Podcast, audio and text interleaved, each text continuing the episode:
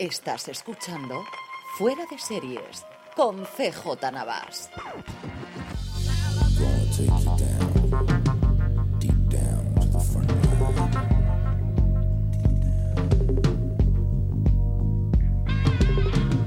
Hola a todos y bienvenidos a Fuera de Series, a este recap del regreso de la octava temporada de Walking Dead tras el parón, pero antes dejadme que agradezcamos a todos nuestros patrocinadores que permiten que hagamos podcast como este de hoy, a la guía del seriéfilo galáctico de Marina Such, ese libro con las mejores series de ciencia ficción de la historia, las tenéis absolutamente todas, un auténtico deleite para los fans del género. Y recordar que si hacéis cualquier compra a través de Amazon, ya sea del libro de la guía del seriéfilo galáctico de Marina Such o cualquier otra compra, si la hacéis desde amazon.fueradeseries.com, cualquier compra que hagáis pues, para vosotros no tendrá sobrecosto alguno y a nosotros nos deja una pequeña comisión que nos permite seguir haciendo podcasts como este. Y por último, invitaros a suscribiros a la newsletter de Fuera de Series cada día el mejor contenido de series para que estéis informados, para que no se os pase ninguna noticia, ninguna crítica, ningún artículo, todo el mejor contenido de foreseries.com. Pero también el del mundo seriéfilo lo tendréis en esa newsletter, así que newsletter.foreseries.com. Y nada, vamos a hablar del regreso de, como comentamos, de la octava temporada de, de Walking Dead y para ello tengo, como no, a nuestra zombie preferida. bueno, Qué bonito. a nuestra crítica zombie de cabecera, María Santonja. ¿Qué tal, María? ¿Cómo estamos? Hola, buenas, Francis Arrabal, que nunca te presentas, ¿te das cuenta? Eh, efectivamente, soy Francis si Arrabal. Si no está CJ para presentarte, tú no te presentas. Da la casualidad de que soy Francis Arrabal. Eh, bueno, vamos a comentar Evidentemente, con todo tipo de spoilers en este podcast, un podcast cortito, ya sabéis, cortito de los míos, para, para analizar este primer episodio de la vuelta. Así que si aún no lo habéis visto, pues pausar en vuestro podcatcher este episodio y lo retoméis cuando lo hayáis cuando lo hayáis visto, porque al menos si estáis aquí, supongo, espero, ¿no? Que sois fans de bueno de fans Dead o que la veis, ¿no? Porque ahora los fans, pues están más flan, están ya derritiéndose, sí, están más flan que fan. Hay de todo, hay gente que que sigue ahí apasionada con la serie, pero algunos pues nos estamos desencantando un poco, sobre todo en esta octava temporada. Pero bueno, aún así, eh, entrando ya a hablar del regreso, creo que ha regresado con un episodio muy interesante, posiblemente de los más interesantes que nos ha podido dar esta octava temporada. Sí, eh, justo eso íbamos a comentar, pero bueno, por hacer un poquito de recopilación, María, ¿de dónde nos quedamos de la serie antes del parón? Ya que han pasado, bueno, pues un par de meses y podemos estar un poco despistados. Teníamos como hitos más importantes la guerra con Negan sigue ahí, ¿no? En el ten con ten, tuya mía, yo doy dos Sí, pasos, un- avanzo uno, exacto. doy pasos para atrás. Ese tira ya floja, teníamos a prácticamente todos los subgrupos de, de esta coalición de ciudades eh, en jaque porque los salvadores, aunque parecía que estaban acorralados, habían podido dar como un giro a la situación. Y por un lado eh, tuvimos a, a- a Maggie que iba en coche y la pillaron un, un, un grupo de salvadores, se cargaron a una de las personas que iba con ella en el, en el coche y al, y bueno, al regreso a, a Hilltop, mm, Maggie decide dar ese paso que no había dado en toda la temporada de, de, mm, ejecutar a uno de los salvadores que tenían como prisioneros. Luego, por otro lado, también otro grupo de salvadores había acorralado eh, la, la ciudad de El Reino. El rey Ezequiel consigue que todos los ciudadanos salgan de la ciudad, pero él cierra la puerta por dentro y se queda dentro. Cosas de estas inexplicables. Cosas que pasan en The Walking Dead. Y bueno, estaba como, pues eso, estaba también eh, apresado por los salvadores. Alejandría también es eh, invadida por los salvadores y un grupo eh, liderado por Carl eh, consigue mm, esconderse en una, en como unos, no, no sé exactamente qué son, son unos túneles subterráneos que Sí, hay, de- como de de, túneles, ¿no? de, desgua- de, mm, desagües o no sé exactamente qué son. Y al final del episodio eh, descubrimos que Carla tiene un mordisco de zombie en el abdomen, que no nos acaban de decir cómo se produce, aunque algunos fans muy avispados ya en internet tenían teorías que en este episodio del regreso se han confirmado. Y luego por último teníamos a Aaron y Enid que iban a Oceanside, a esta ciudad de mujeres, a intentar buscar refuerzos para la guerra pero bueno, no empiezan con muy, bien pie, muy buen pie. Para ir a convencerlas, lo primero que hacen es cargarse a la líder. Y bueno, sobre esa, esa trama se ha quedado también en el aire, igual que la de Maggie. No hemos podido ver nada de esto. Y, así está, o sea que la cosa no pinta muy bien para Rick y sus amigos. La cosa no pinta muy bien y están, bueno, pues todos los frentes como hemos vivido quizás en las últimas dos temporadas, ¿no? Eh, con múltiples enfrentamientos, enfrentamientos a varios bandos. Una cosa que parece que va a cambiar o que puede cambiar dentro de la serie, porque lo que pasa es que conocemos ya, como comentabas, cómo se infecta Carl, cómo lo como le muerden.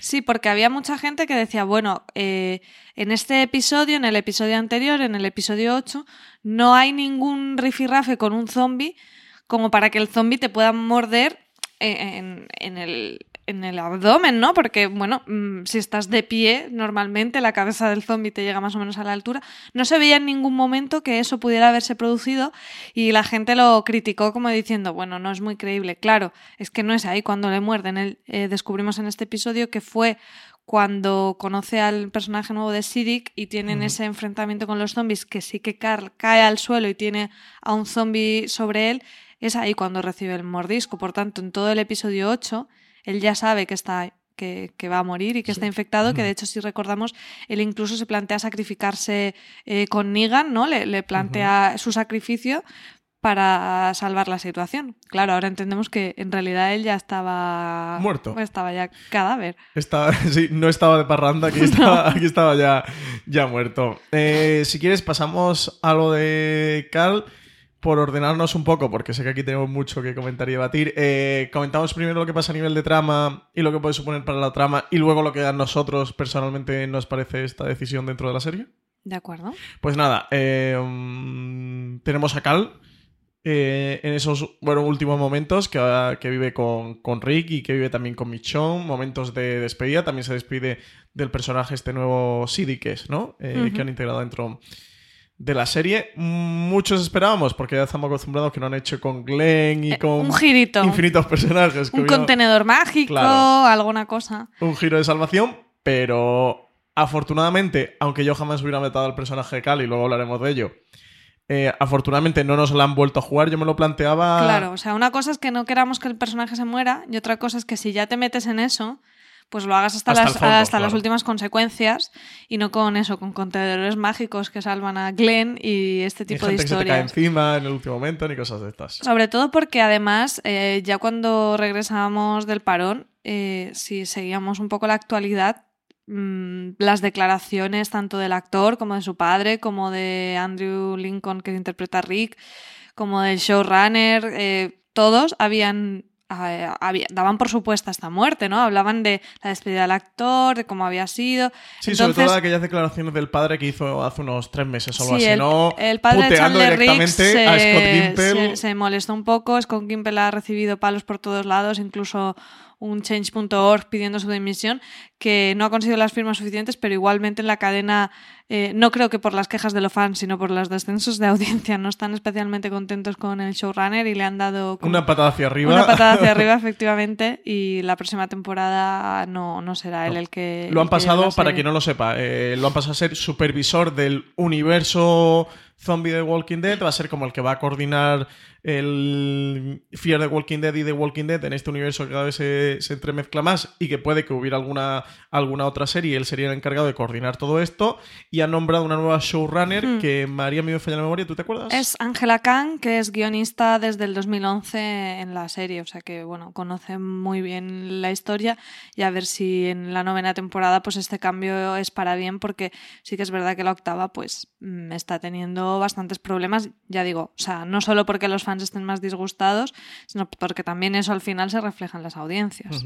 Pues eh, lo que comentábamos, que, no es que nos haya gustado que muriera Cal, pero bueno, ya si, si llegaron a este punto, hmm. pues tenían que decir eh, porque si tirar hacia adelante. Hubiera sido una, maniobra de marketing súper orquestada, porque no hubiera sido simplemente que haces.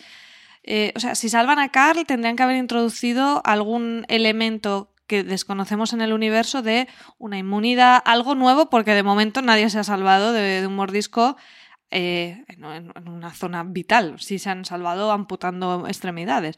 Entonces, o si haces eso, vale, lo podías haber hecho, pero es que encima lo que comentábamos, ha habido tantas declaraciones que hubiera sido como un montón de gente mm, coordinada mintiendo en medios para luego hacer el girito. Entonces, no hay necesidad de eso. Era una guaña demasiado orquestada Sí. y luego que, que como fans de la serie eh, sí que nos ha dolido todas las veces que han intentado engañarnos porque por, por tener una sorpresa, por tener un giro sorprendente en, en un regreso de temporada, en una nueva temporada, en un final de temporada, lo han hecho a costa de, de ir literalmente engañando a los espectadores e ir traicionando ese pacto que hay con ellos y, ya venimos como muy de vuelta, ¿no? Todos los espectadores de, y fan de The Walking Dead. Y sí que esperamos que, por Dios, que aquí no nos, no nos, la, vuela- no la volvieran a hacer. Porque sobre todo lo, lo de Glenn sí que creo bastante mella.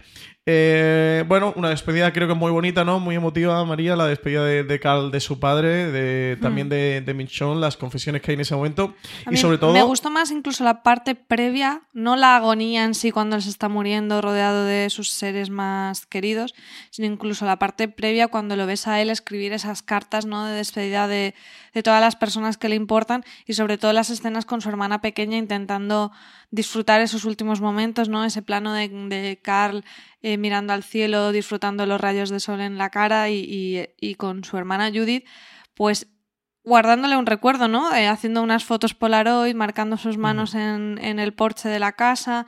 Y jolín, es que eso. Sí, es- esa parte si, es muy, si no muy te emotiva. llega la patatita, estás muerto por dentro. Esa ¿eh? parte es muy emotiva y, y bueno, sobre todo lo que tiene mucha relevancia es el mensaje que le deja finalmente a Rick Grimes, le deja Sí. a que- su padre. Que al final entendemos que es por lo que han hecho todo esto. Suponemos que sí, ¿no? Que, que han quemado, o sea, al final lo que han hecho ha sido quemar la carta de, de Carl para darle a la serie lo que puede suponer un giro de 180 grados. Y es que lo que le pide el, al padre es que, al igual que el padre hizo con él cuando estaban en, en la, en la prisión aquella, en la cárcel, eh, en la que el personaje de Cal perdió el rumbo y, y Rick cogió y tiró de él hacia adelante y apostando por la paz de que un niño mm, ya no podría estar ¿no? tan, tan viciado de esa manera. Aquí en este capítulo lo hacen y además lo hacen con un montaje en paralelo para que al espectador le quede bastante claro las intenciones de lo que nos están contando, que es con este otro niño que está con Morgan, eh, que, que ve a este Sí, Morgan que está con ya Henry. absolutamente desatado. Eh, y el niño coge y, bueno, viendo las Sigue los pasos de Morgan, Morgan. Claro, ha cogido e incluso llega a matar a sangre fría por la espalda con ese palo. Llega a ejecutar al, a la persona con la que Morgan. ¿Cómo se llama el personaje? ¿Henry era? El Henry niño se ¿no? llama Henry y el salvador se llama Gavin, al que matan que le dan palazo palete, le, cara. le- le dan palete. Sí, además esa- ese paralelismo, aparte de que el montaje efectivamente es en paralelo, es más evidente porque el personaje de Carl hace referencia a esa escena de la tercera temporada en el que él como niño, además de un niño de una edad similar a la que tiene Henry ahora, eh, hace lo mismo, ¿no? Está, creo recordar que era con Herschel, eh, cuando son atacados en la prisión, salen como a perseguir a algunos de, de los eh, atacantes que eran pues la gente del del- del gobernador. Y él mata a sangre fría a un chico que pues tiene dos o tres años más que él, que justo se está rindiendo, está dejando las armas y Carl le dispara. Sí, Entonces. Carl en su lecho de muerte habla de esa escena directamente y en paralelo estamos viendo que la historia se vuelve a repetir con este Henry, pues eso, niños criados en medio de, de, de esa violencia una y de esa guerra extrema. absoluta. Eh, por lo que entendemos, que lo que han hecho ha sido quemar la carta de Cal para que Rick eh, llegue a una paz con los salvadores y con el resto de bandos y todos convivan, eh, convivan perdón, en ese sueño que tiene que tiene Carl, en ese I have a dream que, que se marca absolutamente, en el que tiene- sueña con una Alejandría eh, sin guerra, en la que conviven los salvadores, en la que vemos, ya no solo vemos al, Hmm. al traidor este sucio, ¿cómo se llama? Eugene. Eugene, sino que vemos incluso a Negan cómo están Hmm. conviviendo con ellos, cómo tienen cultivos, cómo han formado una sociedad, cómo han tenido que levantar más casas en Alejandría de, de- de la comunidad tan grande que se ha formado allí y cómo están viviendo una, una paz plena y absoluta en lo que pueden haber sido, calculamos, por la hija de Rick, uno, un par de años o tres años, ¿no? Claro. A- aproximadamente. Eh, entendemos que Judith ahora debe tener un par de años o tres, como mucho. No sé, yo soy fatal echando. Sí, un par de años o tres. Y, en, la, en el sueño este sabemos por los títulos de crédito que acreditan a la joven actriz como Judith eh, Six six, years years old, o sea, de seis años, pues que han pasado eso, tres, cuatro años eh, en, esta fantasía, que además se resuelve ese misterio que teníamos desde el inicio de la temporada, de esas ensoñaciones con el Rick viejo, que bueno, que hacían pensar que quizás se producía un salto temporal, como ha sucedido en los cómics, y el, el showrunner eh, y los creadores de la serie han jugado mucho con esa con, esa expectativa de, de, si la serie de repente iba a avanzar tanto. Sí, han estado en esa ambigüedad, ¿no? Jugando un poquito con, con, las expectativas de también los lectores del. Bueno, yo sinceramente pensaba que no iba a producirse de esa manera. Porque las declaraciones de Scott Gimple fueron un poco como diciendo, bueno, se verá algo parecido a lo de los cómics, pero nunca exactamente igual, porque siempre es como funciona The Walking Dead, ¿no? Es una, una adaptación bastante libre del cómic de los muertos vivientes. Entonces, yo imaginaba que iban a usar ese recurso, pero como si dijéramos como un recurso visual, pero no como un recurso narrativo que luego de repente cambiara eso la historia y nos llevara a un futuro dentro de cuatro o cinco años. Entonces aquí resolvemos eh, que esas ensoñaciones que veíamos del Rick viejo son en realidad de Carl, ese, ese futuro que él eh, imagina y, añora. Pero claro, yo primero cuando lo vi dije, me parece un poco tramposo, porque de hecho cuando lo vemos en el primer episodio siempre tenemos claro que vienen de Rick. No sabemos si como sueño, no sabemos si como flash forward, pero siempre se intercalaban esas imágenes del sueño con planos, eh, primeros planos de Rick, incluso planos de detalle de sus ojos enrojecidos, con lo que eso al final, lenguaje cinematográfico, se entiende que, que esa visión es de ese personaje. Entonces digo, bueno, me parece un poco tramposo que ahora de repente te digan que es de Carl. Pero es que al final lo juegan muy bien porque como Carl, eh, como decías tú, es lo que le pide eh, que, que haga su padre ¿no? en su lecho de muerte, es luego Rick quien recrea eso que le ha pedido Carl en su mente y esas imágenes de primeros planos de, de Rick con los ojos enrojecidos son precisamente de, ese soterramiento, de ese entierro de, Carl. Entonces está bien jugado al final que mm, la idea viene de Carl y luego le hace un inception en la mente de, Rick. Sí, además eh, juegan con que Rick la ha interiorizado y, ese va a ser lo que presuponemos, ¿no? O podemos apostar de que va a ser el. Bueno, no sé, porque Rick tiene muy mal pronto, ya veremos si lo hace o no. Rick tiene mal pronto, pero ante el hecho de muerte al final de un personaje como Cal y la relación que él tiene con Cal. Vaya, no sé, mi, apuesta es que la, la, serie va a tornar un giro de 180 grados y, y, sí que Rick va a encaminarse hacia esa paz con todos los frentes e intentar una Alejandría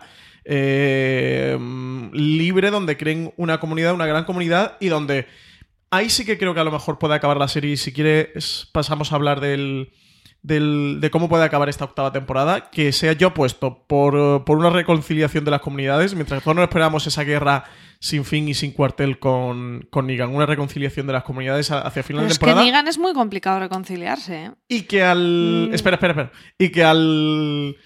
Que, el inicio de la nueva temporada sí que sean ese salto de los 3, 4 años o un par de mm. años y a partir de ahí veamos veamos nuevas amenazas, nuevo enfrente, pero que sí que me extrañaría que habiendo quemado la carta de Kill, de, perdón, de, de Carl, con lo, con lo potente que era el personaje de, hmm. de Carl, no sea para meter un giro importante en la serie y no sea para hacerlo. Si no sería desaprovecharlo. En, esta media temporada, porque oye, mm, dice, bueno, pues va a seguir la guerra con, con Negan durante la octava y durante la novena y ya para la décima pegan el salto. Ostras, es que dentro de una temporada y media de Walking Dead no nos acordamos ni que murió Cal como aquel que dice. Porque de quién se acuerda de que, de, que, de que murió Glenn hoy día, ¿no? Y tenemos a Maggie todavía con el embarazo y quién se acuerda ya de. Bueno, con el embarazo yo empiezo a dudarlo ya, ¿eh? Lo del embarazo. Sí, lo del embarazo para empezar a dudarlo ya. Eh, a ver si no ha sido una picadura de, de, de avispa algo, ¿no? Porque no, ese niño no sale. Eh, ha hecho ahí tapón y no sale. Eh, entonces, yo sí que tengo la apuesta de que quiero mojarme y, de que van a continuar la. van a intentar la paz durante esta media temporada que mm. queda con Negan. Habrá ciertas escaramuzas, mm, llegarán los, aproximadamente los acuerdos de paz y que peguen ese salto. A lo mejor ese final, o sea, te plantean el acuerdo y que el final de temporada esté justo ahí y que ya con el salto de la novena temporada, que sería el momento perfecto para hacer ese salto eh, temporal que sueña Cal y luego interiorizado Rick eh, lo, den con el, con el arranque de la novena. Y la novena ya veamos esa comunidad floreciente con esas casas, porque no creo que en The Walking Dead se vayan a meter a cargarnos a pecho a los espectadores toda esa trama en- de negociaciones, de paz, de construcciones de casas, de construcciones de la comunidad. Creo que van a aprovechar el salto para, para que veamos que todo eso ya está montado y a partir de ahí, ¿cómo está la comunidad? Que durará todos esos episodios y en el tercero ya tendremos la amenaza de unos nuevos cabrones que vienen a joderle la vida Mm. La tranquilidad. a- y, y la supervivencia a, a estos personajes. Pues, a ver, eso creo que es, como dices, lo que debería ser lógico eh, si han apostado por prescindir de un personaje tan importante como Carl, que si quieres ahora comentamos un poco la, la consecuencia de eso. Pero también veo que es muy difícil reconciliarse con Negan. Entonces entiendo que puede haber una paz con los salvadores siempre y cuando Negan no esté. O sea, tiene que caer ese, ese villano encarnado en esta persona y luego seguramente sí con esa gente con la que, Pero que dices estaba que allí. Negan muera. Claro, porque si no, No. lo veo muy complicado. ¿Tú crees que a Negan lo van a matar? Yo creo que Negan va a durar en la serie unas cuantas Pero es que, ¿eh? es que me, va, me va a parecer muy difícil que puedan hacer creíble, incluso aunque el Carl en su lecho de muerte lo haya pedido, que estén allí eh, plantando tomates, Negan, Rick, eh, lo que decimos, Maggie, a quien su marido eh, Negan mató mm, a batazos en la cabeza. Eh, es que... Sí, pero Carl era un personaje de consenso muy querido por todos, incluso por Negan, que lo estimaba. Y no digo que Negan, entre comillas, se vaya a rendir o vaya a aceptar una paz, una tregua porque Carl haya muerto, ni mucho menos. Pero que sí que era ese personaje capaz de, creo, de aglutinar a- al menos a todos los del bando de Rick. A, a Maggie, a, a Rick, a Michonne, a todos por... Quizás por un bien común, por un... Por, por llegar a esa realidad alternativa con la que sueña Cal de oye, vamos a tener un poco de paz y un poco de tranquilidad, que, que en medio de todo este apocalipsis zombie nosotros lo que nos hemos hecho, lo que nos hemos convertido en gente más loca aún y, y- y más feroz, lo que hemos comentado muchas veces con The Walking Dead, que no era una serie sobre sobrevivir los zombies, sino sobrevivir a, a la propia humanidad. El peligro estaba en los seres humanos, no estaba en, Hmm. en los zombies, ¿no? Y, y- y entre quienes se matan constantemente es entre los seres humanos. Así que yo sí que he puesto un poco por ahí. Pero bueno, eh, ¿qué te parece que hayan matado al personaje de Cal? Bueno, que como lo te- primero es decir que no que en los cómics no está muerto, quiero decir que al final es una decisión 100% del equipo de la serie. ¿Qué ibas a decir? Eh, no, yo te iba a decir que el pobre se lo han cargado. Qué lamentable. bueno, tenemos a este personaje que se lo han cargado. Eh, Yo, a ver, al principio de grabar el podcast decíamos que este episodio me parece que está muy bien, está muy bien construido, creo que te, eh, te cuenta bastante, ¿no? Al final te, te habla de ese recorrido de la vida de Carl, te da como ese, ese punto de esperanza para Alejandría, te hace el paralelismo con el Henry para ver si también Morgan reacciona o no, y hace como Rick en aquel momento cuando le sucedió a Carl, etcétera. O sea que como episodio me parece que está muy bien construido. Ahora bien, me parece un error eh, por una trama individual de esta temporada, del conflicto en concreto con los salvadores, de intentar darle un giro a esa trama específica, cargarte lo que para mí es la trama general de la serie, Claro. porque al final en- yo entiendo, y creo que mucha gente entienda y entiende, y incluso la gente del reparto de la serie entiende, porque Andrew Lincoln, por ejemplo, así lo, lo manifestó, que esta historia era la historia de, de, de Rick luchando porque su familia sobreviviese, e incluso Carl es el protagonista máximo porque es el, el La ejemplo de ese, exacto, de ese futuro que puede haber, incluso podríamos especular que sea el narrador de esta historia en un futuro en que la Sí. sociedad está establecida y él es el que ha vivido entre esos dos mundos y, y cómo se ha criado. es Entonces, Justo mi teoría. Yo mi teoría de The Walking Dead de- desde el principio siempre creía que el final iba a ser eh, de Cal, de que hubiera dado dado un salto temporal, que la sociedad ya se hubiera restablecido. No el final de esa vacuna, que era lo que todo el mundo esperamos hasta la tercera temporada, y yo creo que ya casi todo el mundo tiene desechado, sino que fuera mm, un punto que en el que ya Cal tuviera mm, 60 años y estuviera con sus nietos y fuera un punto en el que la comunidad se hubiera restablecido. hmm, Eh, siempre he pensado que realmente lo que estaban contando de Walking Dead era la historia de Cal y, y que era su visión y todo lo que le había vivido, lo que tú decías, de ese puente entre los dos mundos, de haber conocido el mundo antiguo y desarrollarse y criarse eh, durante ese nuevo mundo en el apocalipsis zombie. De verdad que estaba absolutamente convencido, no ya del final, que yo decía, bueno, esto en mi teoría no creo que ocurra, eh, de que... Pero sí que pensaba que, que el intocable eh, dentro de la serie, incluso, Incluso por encima de Rick. Rick, Sí, incluso por sí. encima de Rick, era, era Cal. Desde luego que me dejó un poco aquí abierto cuando lo plantaron con el mordisco dije, ostras, a ver cómo ahora salen, salen de este. Y por otro lado pensaba, digo, prefiero que no salgan de esta, porque aunque suponga eh, la decisión sacrificar a Cal, si ya han sido valientes como para plantarle un mordisco en el abdomen, que además... Eh, recordemos el sitio, es en el abdomen, no es un sitio aleatorio, no es un brazo, no es una pierna que puedes amputar y que puedes dejar al personaje mm con esta amputación, sino que en el abdomen no tienes salvación ninguna, porque no lo vas a, tronchar por la mitad al pobre Cal. Así que, que, ya solo le quedaba tirar hacia adelante. Hmm. Lo que sí espero es eso, que por lo menos eh, haber matado al personaje Cal, que a mí me parece absolutamente desafortunado. Eh, si lo han hecho para el camino del que hemos estado hablando antes, creo que hay muchas formas de llegar a este sitio sin, sin sacrificar a Cal. Y lo que no sabemos si ha habido alguna otra decisión de casting o de algún tema. Tenemos el, tema del personaje de, Maggie con la actriz que ha pedido un aumento salarial, una equiparación salarial a alguno de sus compañeros, que parece que, desde la productora no se lo dan, no se saben qué va a acabar. Ella sí que se sabe que tiene un piloto eh, para el año que viene, no sé si en Fox o algo así, ya sí que tiene un piloto que se ha presentado en esta temporada. Y no sabemos tampoco el personaje de Maggie eh, cómo va a acabar. Me refiero que muchas veces este tipo de decisiones no son tanto mm. creativas como sino a, nivel de producción Se rumoreaba que el padre de Chandler Riggs era un poco plasta, ¿vale? Y que eh, se metía demasiado y tal. Pero me parece, más aún cuando el chaval cumple 18 años ahora, que, ya si quieres no tienes por qué relacionarte para nada con el padre, ¿no? Aunque lo que pasa es que, claro, luego te metes que si el padre es el representante y estas historias, ¿no? Pero bueno. Eh, no creo que sea tan plasta como para que la decisión sea por eso, ¿sabes? O sea, creo que lo han hecho porque lo querían hacer.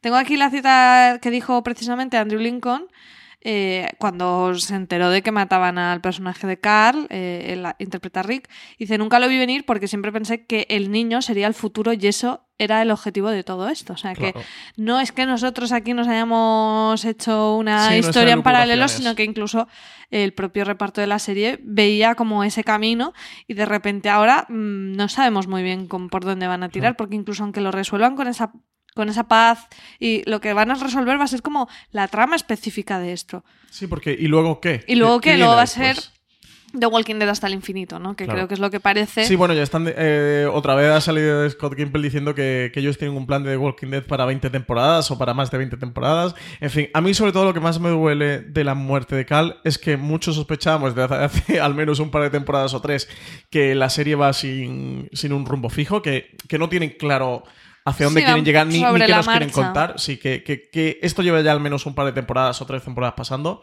Al menos temporada o media temporada antes de que apareciera Negan. Y, y al menos pienso que, la muerte de Cal no confirma justo eso, porque hmm. calgarte a, a Cal. Cargarte. Cargarte a, a Cal es. Eh, creo, bajo mi opinión, a lo mejor estoy totalmente equivocado y dentro de una temporada nos cierra la boca, pero que es eh, no saber el rumbo Mm, que llevas. Es lo que comenta Andrew Lincoln, ¿no? Eh, era el niño, era la esperanza, era el, el futuro, era por lo cual Rick y, y, todos los personajes estaban haciendo estaban haciendo esto. Bueno, ahora nos quedará Judith, que no sé si a lo mejor la carta que están jugando, de que han quemado a Carl para que ahora esa Judith que plantan con 6 años, el mismo recorrido que hicieron con Carl, hacerlo con Judith, le da otras 8 temporadas, ya se plantan en 16 y oye, le quedan 4, como dice Scott Gimple, para, para cerrar la serie. Bueno, tienen a ese protagonista femenino que, bueno, que puede compartir el rol con Rick y no sé si por ahí puede ir un poco el haber quemado la carta de Carl.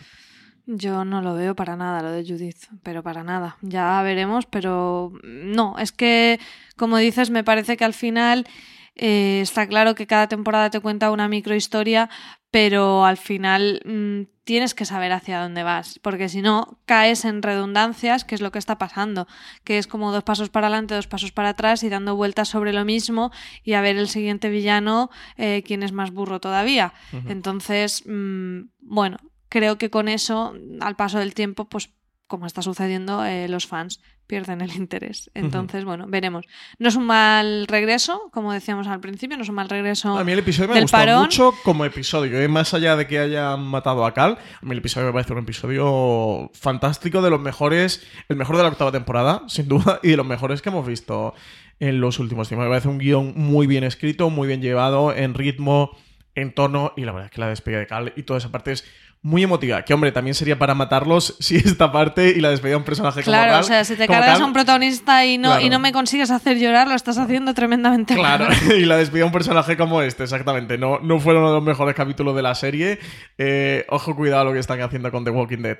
Pero a mí el capítulo me parece un capitulazo eso. Más allá de que quiero matarlos a todos por, por haberse cargado a Carl. Habérselo cargado. Está Carl David.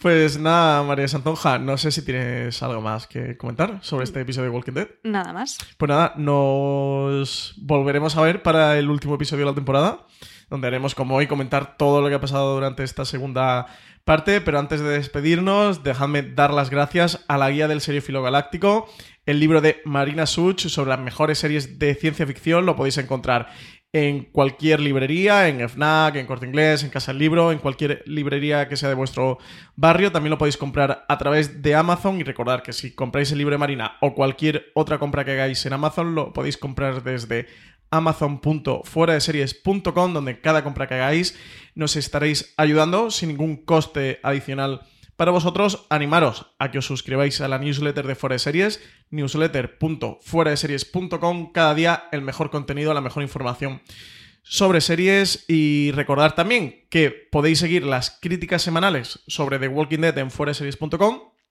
que precisamente da la casualidad de que las hace María Santonja, quien ha estado hoy con nosotros grabando este recap de The Walking Dead y que podéis escuchar todos los podcasts de fuera de series, este y muchos más en iTunes, en iVoox y en cualquier otra plataforma de podcast que escuchéis suscribiéndoos a nuestro feed de fuera de series.